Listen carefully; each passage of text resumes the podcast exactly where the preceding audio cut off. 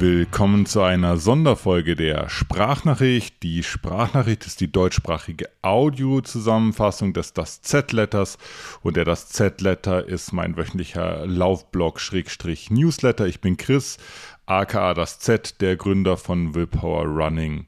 In diesem Fall handelt es sich aber, wie gesagt, um eine Sonderausgabe der Sprachnachricht. Das heißt, es gibt keinen passenden das Z-Letter dazu. Es kann sein, dass ich das Thema auch nochmal irgendwann schriftlich aufgreife, aber jetzt erstmal werdet ihr das nur zu hören bekommen.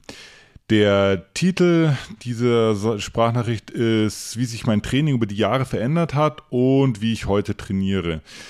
Das äh, ist hauptsächlich äh, Eigennutz, dass ich diese Folge aufnehme, weil ich große Freude daran habe, das nochmal zu reflektieren. Ich habe das mir im Vorfeld so ganz klein bisschen zusammengeschrieben und habe dabei gemerkt, dass sich wahnsinnig viel getan hat äh, in den letzten zehn Jahren, seit ich angefangen habe mit Laufen. Und ähm, ich finde es super spannend, das Ganze mal in eine Chronologie zu bringen und mir mal anzugucken, wie sich die verschiedenen ja, Trainingszyklen äh, oder Abschnitte Abschnitte meines Läuferdaseins äh, so unterscheiden und dann auch nochmal vor diesem Spiegel zu reflektieren, wo ich äh, letztendlich äh, heute stehe. Starten wir los. Äh, 2013, äh, Sommer 2013, als ich angefangen habe mit Laufen, äh, da war die erste, das erste Training war eigentlich gar kein Training, sondern es ging ganz am Anfang einfach nur darum, die Schuhe zu schnüren und rauszugehen. Zwei, dreimal die Woche, wenn ich mich recht erinnere. Äh, und das Hauptziel war da irgendwie eine Art von Kontinuität reinzubringen. Ich wusste, dass wenn das mit dem Laufen und mir ähm, ja klappen sollte oder, oder ja, wenn das was Längeres werden sollte, dann äh, muss ich da einfach äh, am Ball bleiben. Und hatte mir auch, die Geschichte kennt ihr wahrscheinlich, ich habe die ein paar Mal erzählt, mir auch selber auferlegt, für einen bestimmten Zeitraum das Laufen mal künstlich hoch zu priorisieren. Also so zu tun, als wäre das Laufen so das Wichtigste, was ich habe, jede Woche das höher zu priorisieren als alle meine anderen Projekte, die zu dem Zeitpunkt noch in meinem äh, Leben waren und ähm, äh, sozusagen zu testen, ob denn dann wirklich am Ende des Tages nicht genug Zeit bleibt, um alles unter einen Hut zu bringen, was mir wichtig ist. Und siehe da, es war so, es war genug Zeit für alles. Es war genug Zeit fürs Laufen, es war genug Zeit für meine ganzen Musikprojekte, es war genug Zeit äh, zum Studieren, was ich damals noch gemacht habe, und zum Arbeiten. Äh, es ist quasi nichts wirklich Wichtiges hinten runtergefallen und trotzdem äh, hatte ich mir die Freiräume erkämpft, zwei bis dreimal pro Woche äh, laufen zu gehen. Ich äh, bin großer Verfechter davon, bis heute noch großer Verfechter davon, dass ein Ziel, sich ein Ziel zu setzen, eigentlich der stärkste Motor ist, den man haben kann, um ja am, beim Laufen am Ball zu bleiben oder auch bei ja trainingstechnisch am Ball zu bleiben. Und ähm, das war damals äh, auch so, das habe ich schon vermutet, dass mich das nochmal zusätzlich motivieren würde. Und deshalb habe ich mich zum äh, 10-Kilometer-Lauf angemeldet. 10-Kilometer-Lauf im Rahmen des München-Marathons, der war im äh, Oktober 2013. Äh, Gibt verschiedene Distanzen, äh, Halbmarathon, Marathon und 10-Kilometer-Lauf.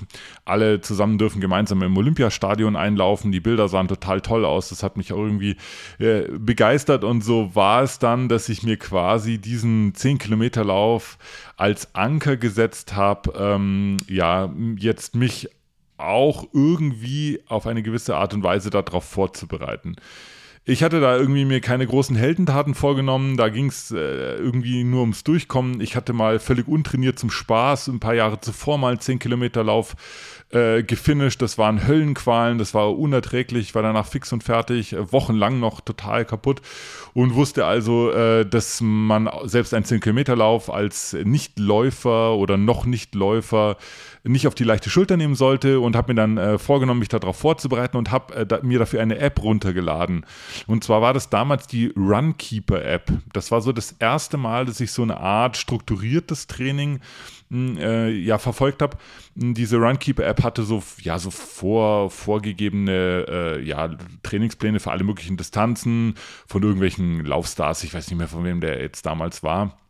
Aber diese Runkeeper-App war halt irgendwie auch so ein bisschen so Gamification-mäßig aufbereitet, dass man da irgendwie äh, Punkte gesammelt hat und dann halt Ziel geblinkt und da geblinkt und jetzt hast du den schnellsten Kilometer gelaufen und hier und da. Also es hat mich auf jeden Fall motiviert, hat auch ein bisschen so mein, mein, den kleinen Nerd in mir angesprochen. Ich mag ja so Techie-Kram und damals war Runkeeper halt eine, eine recht äh, coole App. Die ist, glaube ich, inzwischen gekauft worden von Essex, ist jetzt, glaube ich, so die Essex, äh, Essex Running App.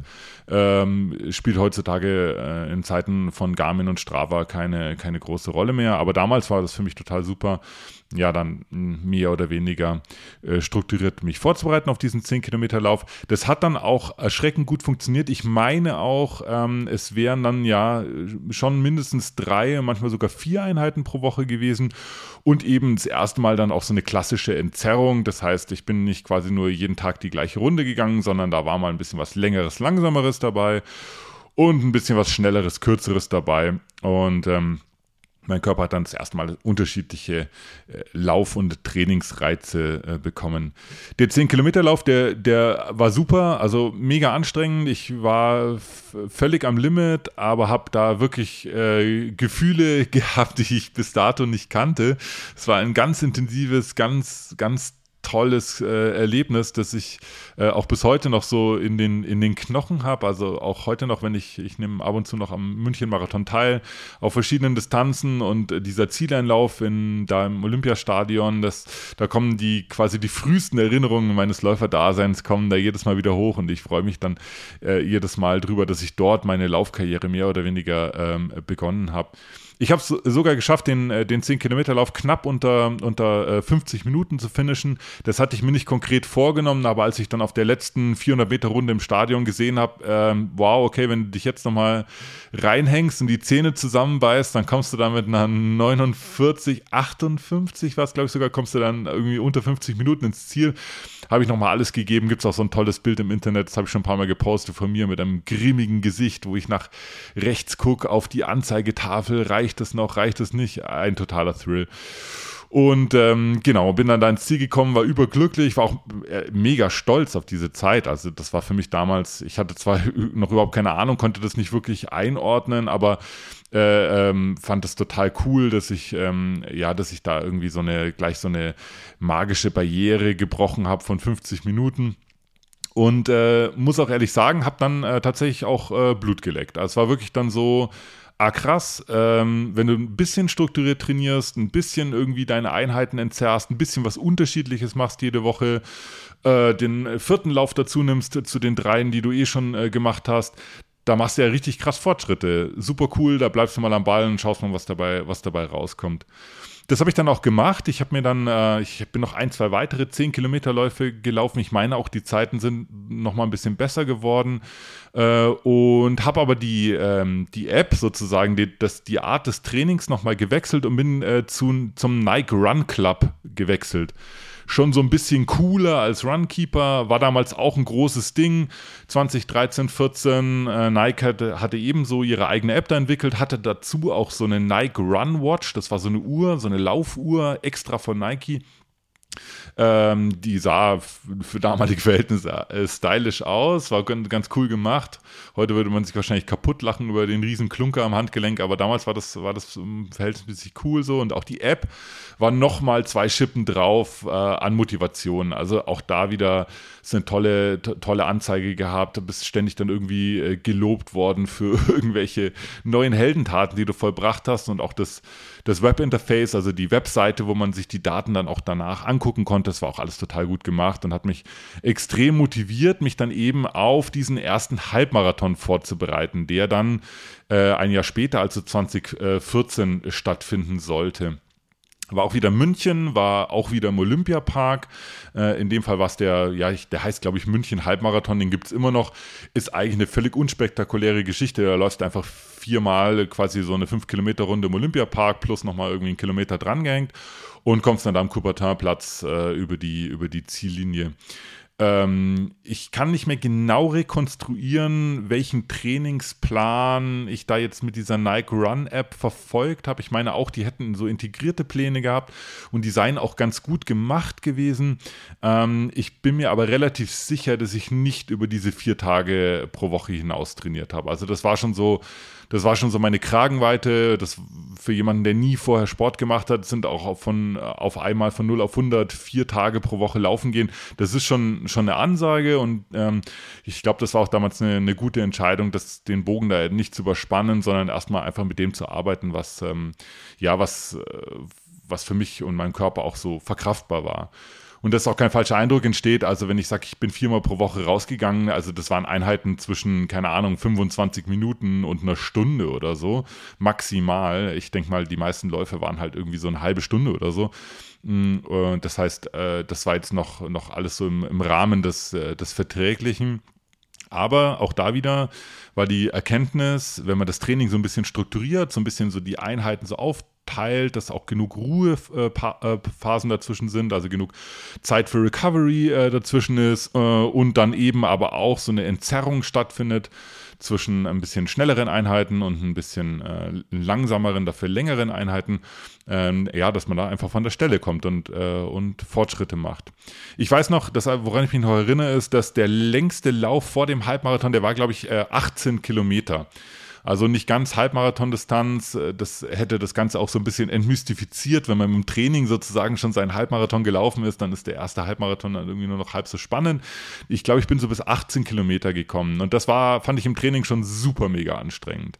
Da habe ich mir auch über Wochen erarbeitet, irgendwie 12 Kilometer, dann mal 13 Kilometer und so weiter, bis ich dann diese, diese 18 Kilometer äh, erreicht hatte. Ähm, und äh, ähnlich wie das so ist beim ersten Marathon, das kennt ihr auch, man läuft dann irgendwie mal seine ersten 30 Kilometer und kann sich aber überhaupt nicht vorstellen, wie das sein soll, da noch irgendwie 12 Kilometer länger zu laufen. Und da war es auch so, äh, nach den 18 Kilometern völlig unvorstellbar, jetzt nochmal drei Kilometer zu laufen. Und äh, der Thrill war sozusagen real. Und ähm, als ich dann da angetreten bin, ich weiß nicht, ich war krank an dem Tag oder so kränklich, also jetzt nicht bettlägerig krank, aber hatte so ein bisschen Schnupfen äh, und weiß noch, dass ich ähm, ja äh, mich eigentlich ziemlich gut gefühlt habe. Ich habe dann klassische Fehler gemacht, die man halt so macht als Laufanfänger zu schnell gestartet, habe mich dann an einen Läufer drangehängt, der irgendwie, keine Ahnung, irgendwie, ich dachte, dass der so mein Tempo läuft, aber der ist halt völlig inkonsistent gelaufen. Er ist halt irgendwie, keine Ahnung, mal schneller, mal langsamer. Und ich bin immer an den dran geklebt und der war einfach schneller als ich unterm Strich und äh, dementsprechend war ich dann, glaube ich, nach der dritten Runde auch ziemlich kaputt. Habe es aber trotzdem irgendwie ins, äh, ins Ziel geschafft. Die Zeit weiß ich nicht mehr genau, ähm, habe ich mir nicht gemerkt, aber es war schon so, dass man da auch wieder ja, aufgrund des am Ball bleibens, aufgrund des, ja, des äh, halbwegs strukturierten Trainings, ja, eine Weiterentwicklung einfach, äh, einfach gemerkt hat. Und, ähm, äh, und ich da ja quasi mit jedem weiteren Lauf sind auch 2014 noch weitere Halb Halbmarathons äh, gefolgt. Es war sozusagen das Jahr der Halbmarathons, ähm, dass ich mich da kontinuierlich einfach äh, verbessern äh, konnte. Das ist auch ein Phänomen, das habt ihr alle selber auch gemerkt, als ihr im Laufen angefangen habt, dass am Anfang ist man natürlich total verwöhnt, dass quasi, quasi jeder Lauf ist irgendwie eine, eine PB und ähm, teilweise sind die Sprünge dann auch wahnsinnig groß, da geht es um mehrere Minuten, wo man sich heute irgendwie ein paar Sekunden hart erkämpft, war es damals so, dass man ja quasi ja jedes Mal eine, eine krass, krasse neue PB präsentiert bekommen hat, wenn man an einem Rennen teilgenommen hat.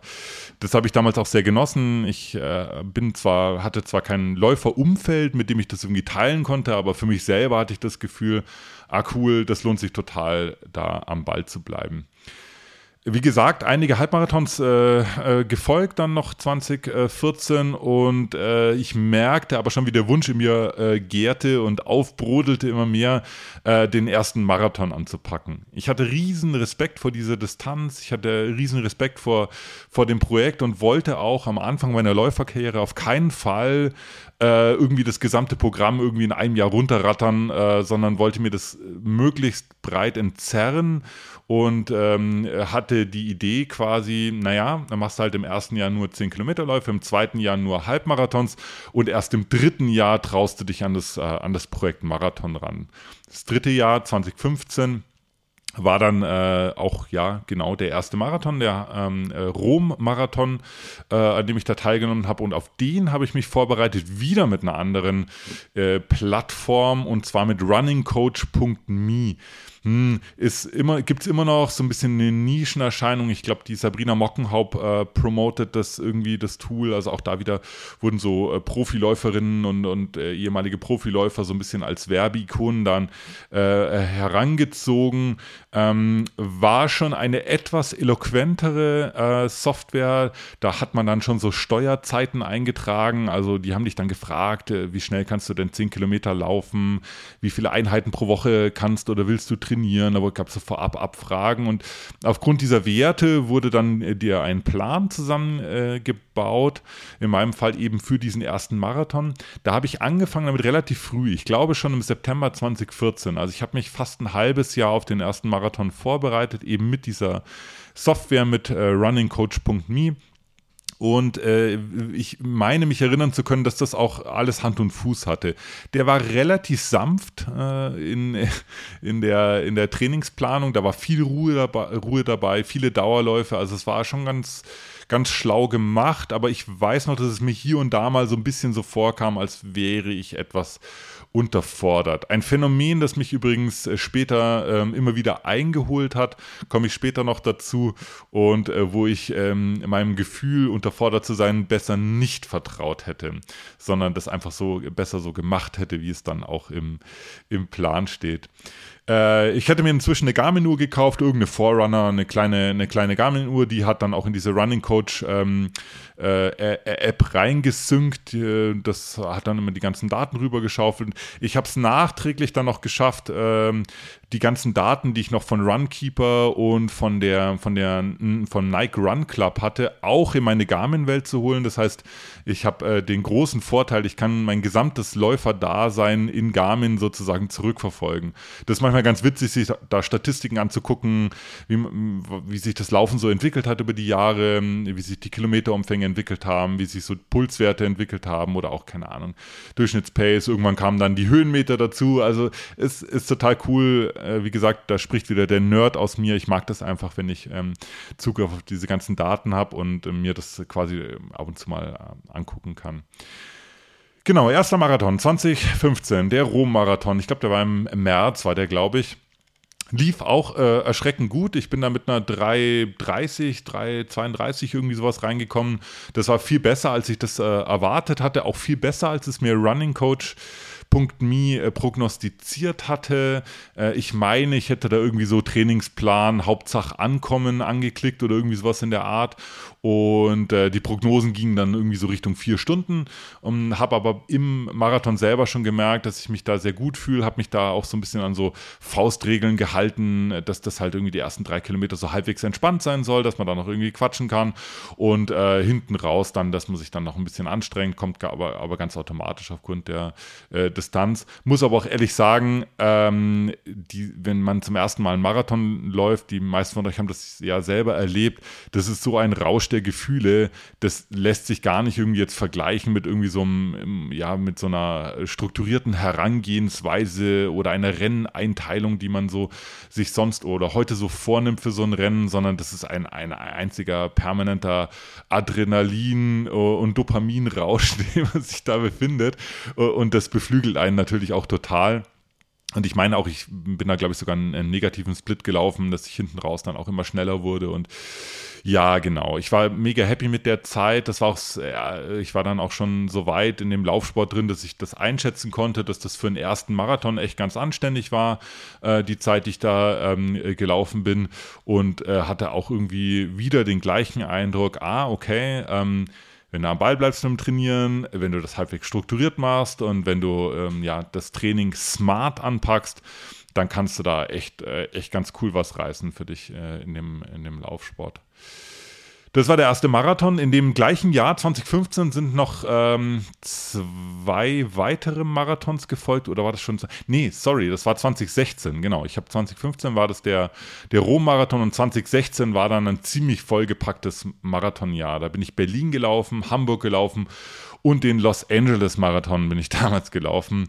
Ähm, so ein Kombi aus Urlaub und, und Marathonlaufen. Ähm, genau, es waren drei Marathons. Da wurde mir dann auch ganz klar aufgezeigt, dass man ähm, im Gegensatz zu 10 Kilometerläufen und irgendwie vielleicht mal einen Halbmarathon, man das mit den Marathons einfach nicht übertreiben kann. Zumindest nicht die Erwartung haben kann, dass dann jeder Marathon äh, gut läuft. Äh, während der Berlin-Marathon äh, relativ äh, cool war, bin ich bei dem, bei dem Hamburg-Marathon gnadenlos eingegangen und auch bei dem, bei dem Los Angeles-Marathon habe ich ultra gestruggelt und ähm, habe da ja gelernt, dass so, so, ein Training sich quasi nicht nur auf Wochen- oder Monatsbasis entfaltet, sondern eigentlich ein gutes Training immer eine ganze Saison, ein ganzes Jahr abdeckt. Und in diesem Jahr kann man halt ja zwei wirkliche Saison-Highlights, Höhepunkte äh, einbauen. Manche schaffen es da auch ein drittes irgendwie einzubauen, aber der Rest ist alles Add-on.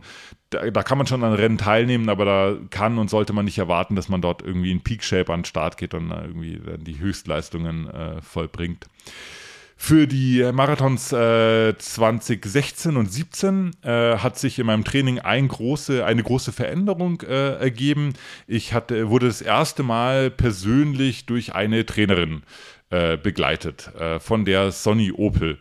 Die ähm, ist in meinem Freundeskreis irgendwie aufgetaucht. Ich war dann 2016 auch schon so weit, dass ich ein paar Leute um mich herum hatte, die auch äh, Läuferinnen und Läufer waren, dass ich nicht mehr völlig allein irgendwie vor mich hin trainiert habe. Und ähm, da hat sich, äh, die haben sich so die Willpower-Athleten so ein bisschen formiert und hier in München hat sich auch so eine kleine Laufgruppe letztendlich zusammengefunden ähm, und da war eben Sonny mit dabei und ähm, genau, ich habe sie dann irgendwann gefragt, weil ich wusste, dass sie eben für die Runners World und auch äh, privat äh, Trainingspläne schreibt, war selber oder ist selber eine sehr erfahrene Läuferin, wusste auch, was sie tut, weiß sie immer noch und, äh, ähm, und da habe ich sie gefragt, ob sie Lust hat, mir, mir einen Plan zu schreiben ähm, ich weiß es jetzt nicht mehr genau, für welchen dieser Marathons, die ich gerade genannt habe, das jetzt der, der Plan war. Ähm, ich weiß nur noch, dass sie dann schon von meiner Rennplanung mit, kannst du mir noch kurz was zusammenschreiben für den Los Angeles Marathon?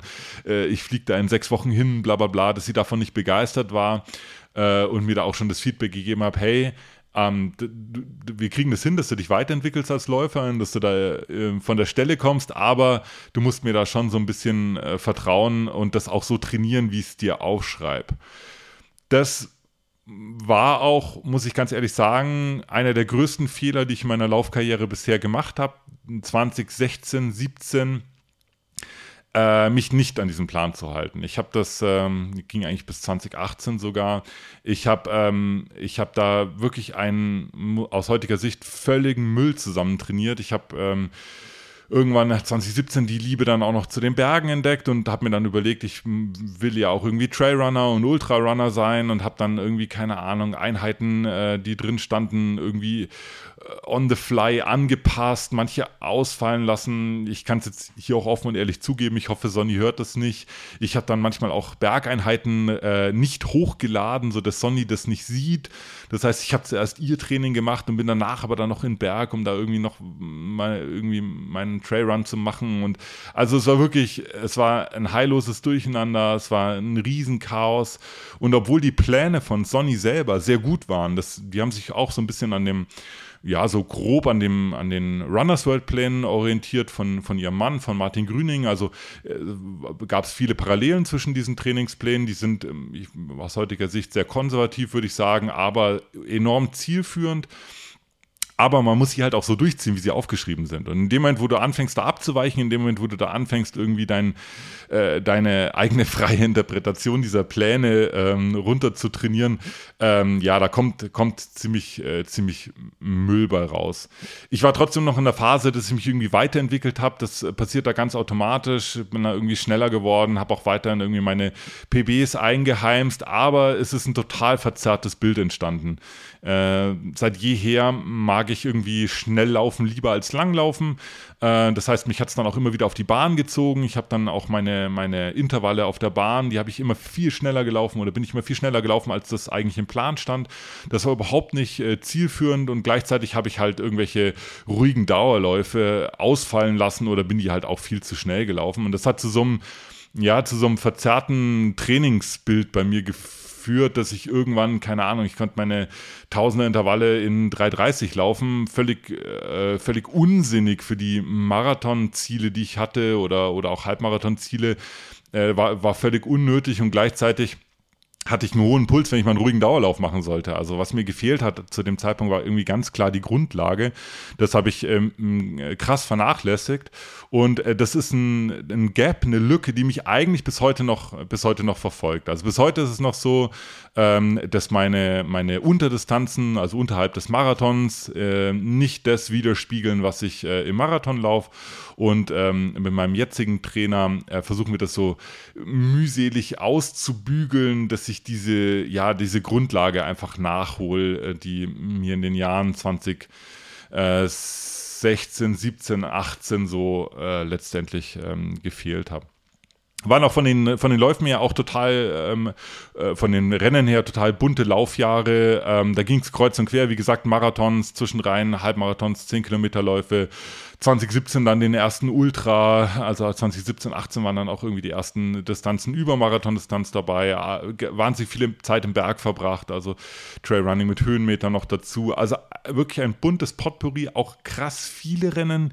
Ich habe ich hab mir das neulich mal angeguckt, ich habe da an krass vielen Wettkämpfen auch teilgenommen, ich weiß gar nicht, wie ich das gemacht habe, wann ich mich da auch erholt habe von den Rennen, aber es war eine totale, ein totaler Overkill letztendlich was dann auch zwangsläufig zu dem Ergebnis geführt hat, äh, was man da erwarten kann. Ich hatte 2018 meinen ersten richtig schönen Läufer-Burnout.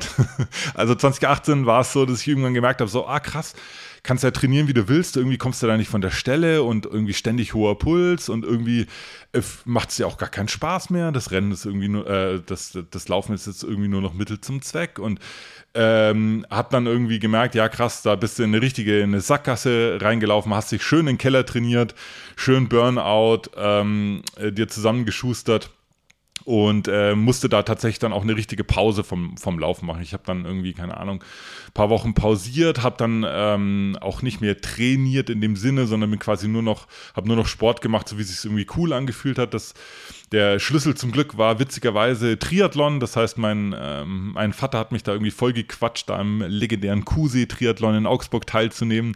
Äh, habe dann so ein bisschen mit Schwimmen angefangen, beziehungsweise ich habe nie irgendwie, also Schwimmen nie jetzt irgendwie so als Sport betrieben, das nie trainiert, aber war halt öfters wieder im, äh, im Becken und Radfahren noch dazu genommen um eben nicht völlig blank zu sein, wenn ich da äh, bei dem legendären Kusi-Triathlon an den Start gehe. Und das war aber für, für den Kopf war das total befreiend, weil es einfach mich auch aus diesem, aus diesem Laufgame so ein bisschen rausgenommen hat. Hm, ich habe dann einfach mir über andere Sachen Gedanken gemacht und das Ganze war relativ, war sehr frei irgendwie und auch, ja, befreit äh, wieder, sodass ich dann Ende 2018 ähm, ja wieder in, in ein strukturiertes Training eingestiegen bin, äh, und da habe ich mir dann gleich richtig eingeschenkt. Äh, da habe ich angefangen nach Greif zu trainieren. Peter Greif, Ruhe in Frieden, legendärer Laufcoach. Äh, bekannt dafür, dass die Trainingspläne von ihm ähm, halbwegs anspruchsvoll sind, wobei ich aus heutiger Sicht sagen muss, wenn man es genau so macht, wie es drinsteht im Plan und auch bei der sogenannten Steuerzeit nicht mogelt, dann sind die, äh, dann sind die Pläne schon cool. Also sind schon große Umfänge, aber sie sind nicht über, überzogen. Wenn man allerdings das so macht wie ich äh, und äh, nach der Steuerzeit gefragt wird, das Steuerzeit bei Peter Greif ist deine 10 Kilometer Zeit, da gibst du quasi an, was du jetzt gerade in der Lage bist, ähm, auf 10 Kilometern zu laufen und davon leiten sich dann alle Pace-Vorgaben für diesen Trainingsplan letztendlich ab. Äh, wenn man da eine ehrliche Antwort gibt, dann hat das auch Hand und Fuß und das passt dann auch alles. Wenn man allerdings wie ich so eine äh, Mischung aus Wunschdenken und PB einträgt, dann kommen da, dann kommt da ein Training bei raus, das richtig, richtig, richtig hardcore ist. Also äh, bei Peter Greif, wenn man da irgendwie, ich, ich war inzwischen schon auch bei, bei fünf Einheiten oder sechs Einheiten pro Woche angekommen, sechs sogar genau, ich habe angewählt ich kann sechs Einheiten pro Woche trainieren, das kann man sich auch aussuchen bei Peter Greif. Äh, und dann so eine vermessene Steuerzeit noch einträgt, dann hast du, dann hast du wirklich ein Training, da, da fallen dir die Zähne aus, so hart ist das. Äh, war ein großer Fehler mit der Steuerzeit, das weiß ich auch heute, dass das einfach dumm war. Ich habe da gleichzeitig angefangen mit ähm, Sascha, Lisa und äh, Manisha, Freundin von, äh, von uns. Äh, und wenn ich mich recht erinnere, waren Sascha und Manisha so schlau und haben da eine realistische Steuerzeit eingetragen. Und ich und Lisa haben da eine Fantasiesteuerzeit eingetragen und sind auf dem Zahnfleisch dahergekommen äh, die nächsten Wochen mit diesem Training. Ähm, strukturiert was gut. Ähm, also ihr müsst euch das so vorstellen, äh, Peter Greif ist, äh, ist verstorben und auch als er noch gelebt hatte, waren diese Trainingspläne, waren so Tra Trainingspläne, die man sich runterladen konnte von der Webseite, kann man auch heute noch. Ähm, das ist ein ganz cooler, eigentlich recht einfacher äh, Software, recht einfache Software, ein ganz einfacher Algorithmus, der eben aufgrund dieser Steuerzeit und aufgrund der Anzahl der, der Trainingstage, die du, äh, die du investieren kannst, dir dann halt eben so einen Plan äh, zurechtschmiedet. Wohlgemerkt auch bei Greif die Idee, eine Saison bzw. eine Jahresplanung ähm, äh, zu machen. Die direkte Marathonvorbereitung bei Greif ist ultra hart.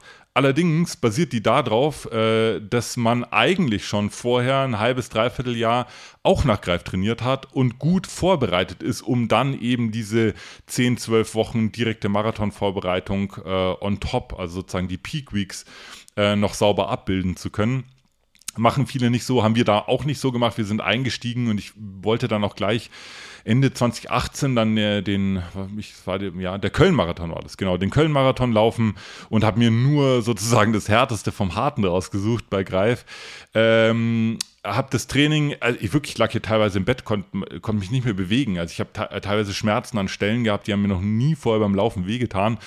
Äh, also es war wirklich, es war richtig äh, eine krasse, krasse Überforderung. Gleichzeitig war aber das Mindset immer noch ein bisschen aufgrund des äh, Burnouts, den ich gerade frisch hinter mir hatte, für den Köln-Marathon war das Mindset so, ja, scheiß drauf, lauf halt einfach.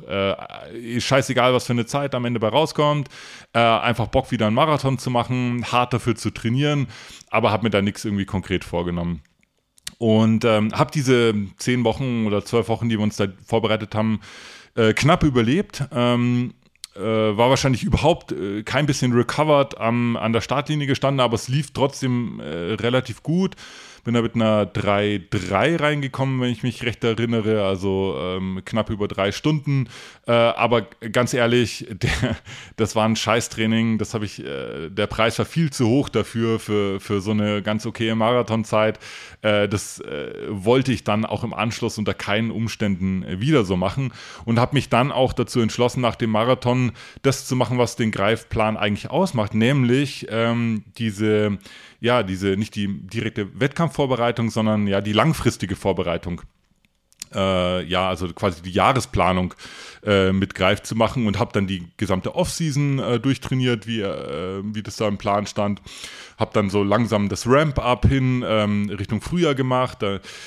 typische Peter Greif-Weisheiten, sowas wie, keine Ahnung, wenn du beim Silvesterlauf irgendwie eine gute Zeit hast, dann hast du alles falsch gemacht im Training, weil das halt einfach nicht die Zeit dafür ist, da irgendwie äh, in Peak-Shape zu sein, sondern das baut man halt langsam auf und habe das dann äh, Stück für Stück ähm, so weitergeführt, habe dann aber ähm, ja auch aufgrund der krassen Umfänge, die man bei Greif trainiert äh, und äh, ja, keine Ahnung, auch mein Bauchgefühl hat mir gesagt, dass eine individuelle Betreuung für mich einfach besser ist, weil ich halt einfach zwischen 2016 und 2018 ja so einen Käse zusammen trainiert habe, dass ich äh, eigentlich jemanden braucht, der mir maßgeschneidert halt irgendwie Einheiten ähm, ja, aufschreibt.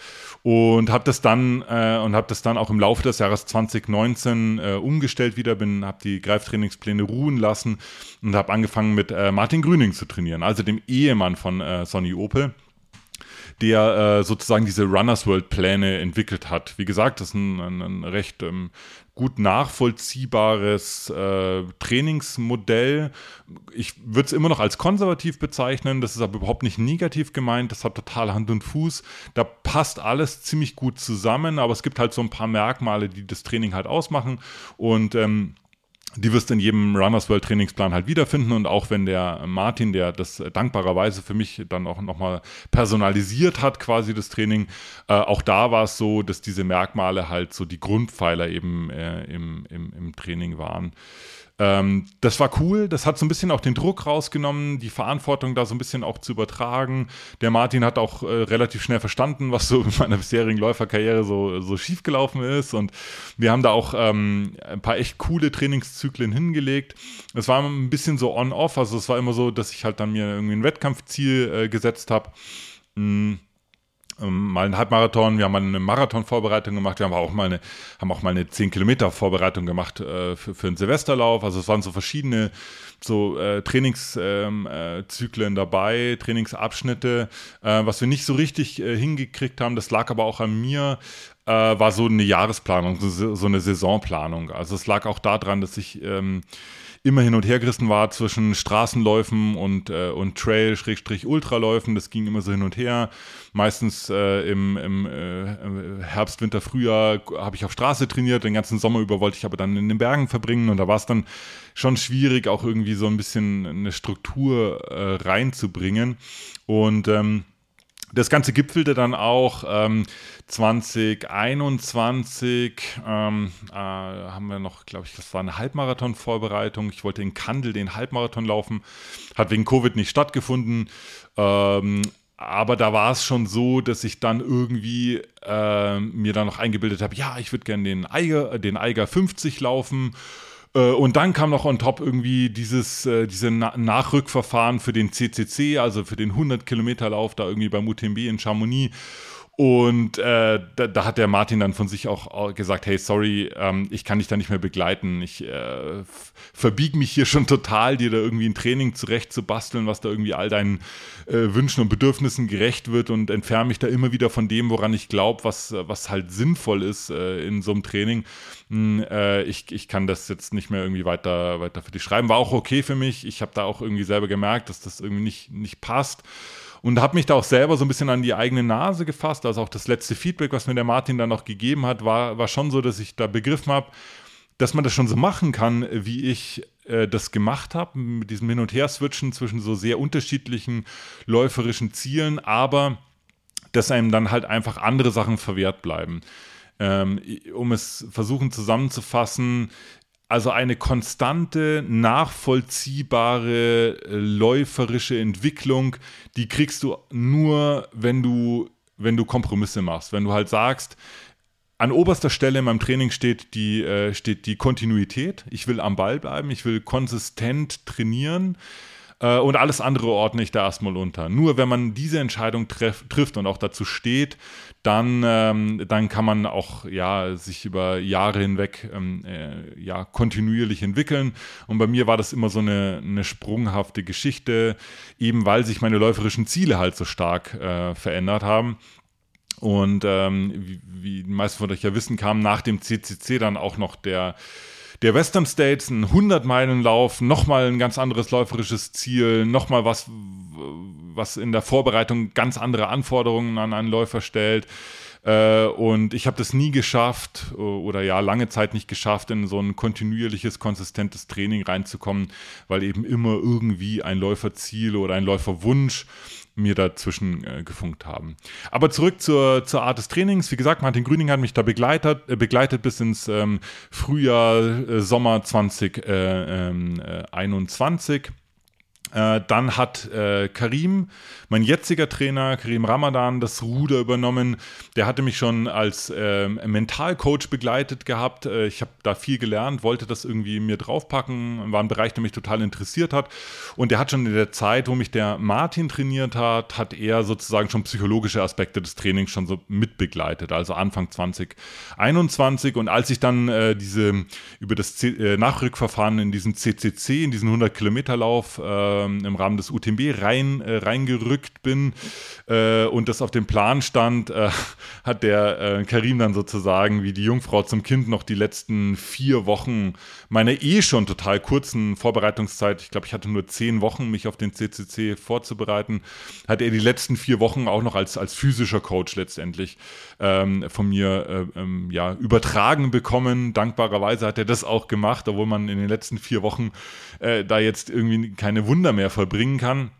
War aber trotzdem so, dass er, dass er der Karim gleich seine Stärke ausgespielt hat und zwar diese perfekte Balance finden zwischen, ja, zwischen anspruchsvollem Training und Erholung. Das, äh, das kann Karim ziemlich gut. Der schaut sich auf der einen Seite äh, einfach die Werte an, ähm, also die Daten, die harten Fakten an, aber der achtet auch sehr stark darauf, was du so als Läufer als an Feedback reinschreibst. Also bei jeder Einheit vergibt man da irgendwie dann so äh, diesen RPE-Skala das heißt, äh, man bewertet irgendwie, wie hart man diesen Lauf empfunden hat. Und dann gibt es noch so ein Smiley-System, was so generell so ähm, ja einfach widerspiegelt, ob man den Lauf jetzt gut fand oder nicht, ob man sich da wohlgefühlt hat oder nicht, ob es einen abgenervt hat, da jetzt irgendwie eine Einheit zu machen äh, oder ob das äh, großes Vergnügen war. Und äh, anhand dieser Richtlinien plus die Daten eben, die er einsehen kann, ähm, bastelt Karim dann quasi so eine, ja, eine super Mischung aus, aus Erholung und ähm, und ja, anspruchsvollem Training. Nach dem CCC äh, war mir relativ klar, dass ich mit Karim weiterarbeiten wollte. Wir hatten eigentlich nach dem CCC äh, gerade frisch zwei Wochen oder so äh, ein Marathontraining angefangen. Ich hätte Lust gehabt, mal nach langer Zeit, ich bin drei Jahre lang irgendwie keinen schnellen Straßenmarathon gelaufen zu dem Zeitpunkt und hatte Lust, das einfach wieder zu machen. Das ist so ein bisschen meine Safe Zone auch als Läufer. Da ziehe ich mich gerne immer wieder hin zurück. Ähm, Marathonvorbereitung ist sehr strukturiert, äh, weiß ich, bin ich super verräumt, ähm, kann mich da auch so ein bisschen äh, entspannen und Ultra laufen oder so ein, ein, Ultra, Vorbereitung auf so einen Ultralauf. Das ist immer ja eher so Chaos und ähm, ja viel Zeit im Berg, viel Unerwartetes, viel nicht Planbares. Und wie gesagt, so vom, vom Herzen her hatte ich eben Lust auf diese, auf diese Safe Zone.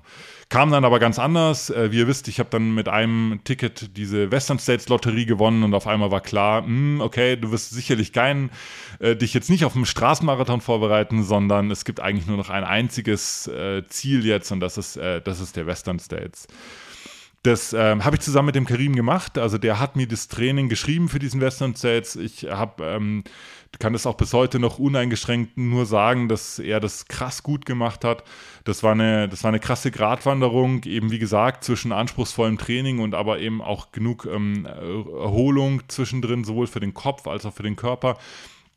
Der hat das krass gut hingezirkelt um, und ähm, ja, ich habe da, ich glaube, es waren sieben Monate, sieben oder acht Monate mich auf den Western States vorbereitet ähm, und ähm, ja, stand da tatsächlich, trotz der Probleme, die ich dann im Lauf selber hatte, äh, stand ich da topfit an der, an der Startlinie meines ersten 100-Meilen-Laufs und ähm, war auch mega happy, dass das, ähm, ja, wie das Training sich da irgendwie auch dann äh, entpuppt hat.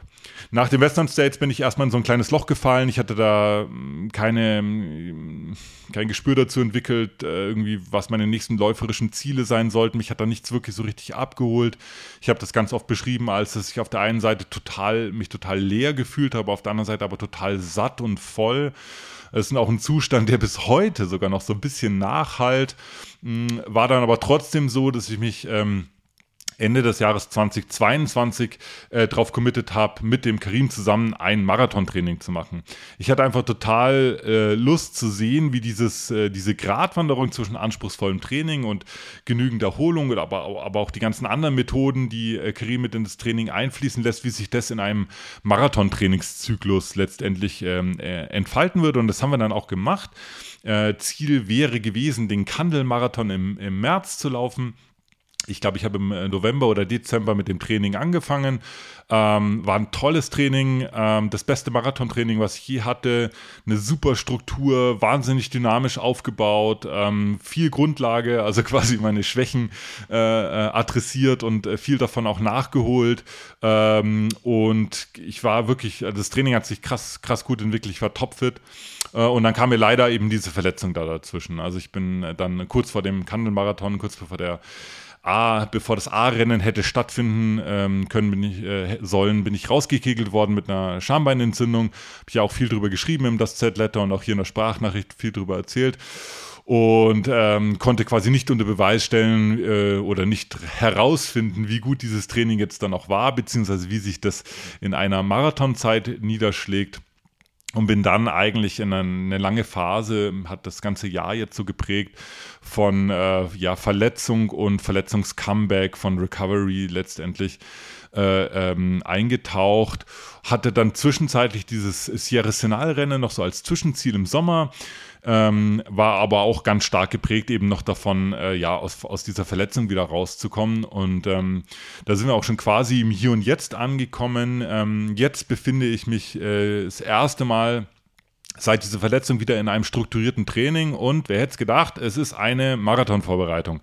Ich ähm, habe mich mit dem Karim drauf äh, geeinigt, äh, dass wir nochmal äh, einen zweiten Anlauf starten, diesmal hoffentlich ohne Verletzung äh, und zwar für den Valencia-Marathon, der im Dezember ist. Da trainiere ich jetzt drauf. Äh, wir haben quasi das Beste äh, aus dem Marathontraining aus dem Frühjahr uns rausgepickt, die ganzen Erfahrungen, die wir da gesammelt haben und äh, basteln jetzt ein neues Training, ähm, was darauf abzielt, ähm, in Valencia einen schnellen Straßenmarathon zu laufen. Das ist so der aktuelle Stand. Genau, mein aktueller Trainer, äh, Trainer Karim Ramadan, mit dem arbeite ich immer noch zusammen. Ich bin mega happy. Das macht total Spaß, mit dem das, äh, das zu machen. Der hat äh, teilweise sehr unkonventionelle Ansätze, ähm, aber das hat alles total Hand und Fuß. Der ist äh, selber auch ähm, ein super, super Läufer, super Athlet, sehr breit aufgestellt äh, und hängt aber auch immer mit einem Fuß so ein bisschen in der Sportwissenschaft drin. Er, ist selber studierter äh, Sportpsychologe, aber auch Sportwissenschaftler und ähm, hängt viel an der Uni rum, liest Papers, lässt es auch immer mal wieder ins Training einfließen. Da kommen immer ganz neue Einflüsse rein, ganz neue Ideen. Wir testen verschiedene Sachen und ähm, das ist eigentlich so genau die Art und Weise, wie ich trainieren möchte. Also irgendwie schon äh, fundiert, strukturiert, aber auf der anderen Seite Seite bin ich da eben auch offen immer für neue Einflüsse, für Vorschläge, Sachen auszuprobieren, was funktioniert, was funktioniert nicht. Äh, und ähm, ja, so einfach ja, das Training auch für mich äh, letztendlich äh, spannend zu halten. Das war der Überblick über mein äh, bisheriges äh, äh, Lauftrainingsleben ähm, und einen kurzen Abriss, wie ich, wo ich heute stehe, wie ich heute trainiere. Ähm, vielleicht mache ich da noch im Laufe des Mar der Marathonvorbereitung jetzt für Valencia nochmal ein weiteres Update. Es stehen da erst jetzt am Anfang dieser Vorbereitung, aber könnte mir vorstellen, je weiter wir da voranschreiten, gibt es nochmal irgendwie was zu erzählen aus dem Bereich. Vielen Dank fürs Zuhören, vielen Dank für euer Interesse an dieser äh, Sonderfolge der ähm, Sprachnachricht. Ähm, ich hoffe, ihr äh, lasst mir ein Like da, beziehungsweise ein Abo in eurer Podcast-App eures Vertrauens. Äh, ansonsten hören wir uns wie immer freitags zu einem neuen Das Z-Letter und zu einer neuen Sprachnachricht und vielleicht demnächst auch mal wieder zu einer Sonderfolge. Bis dann, macht's gut. Ciao.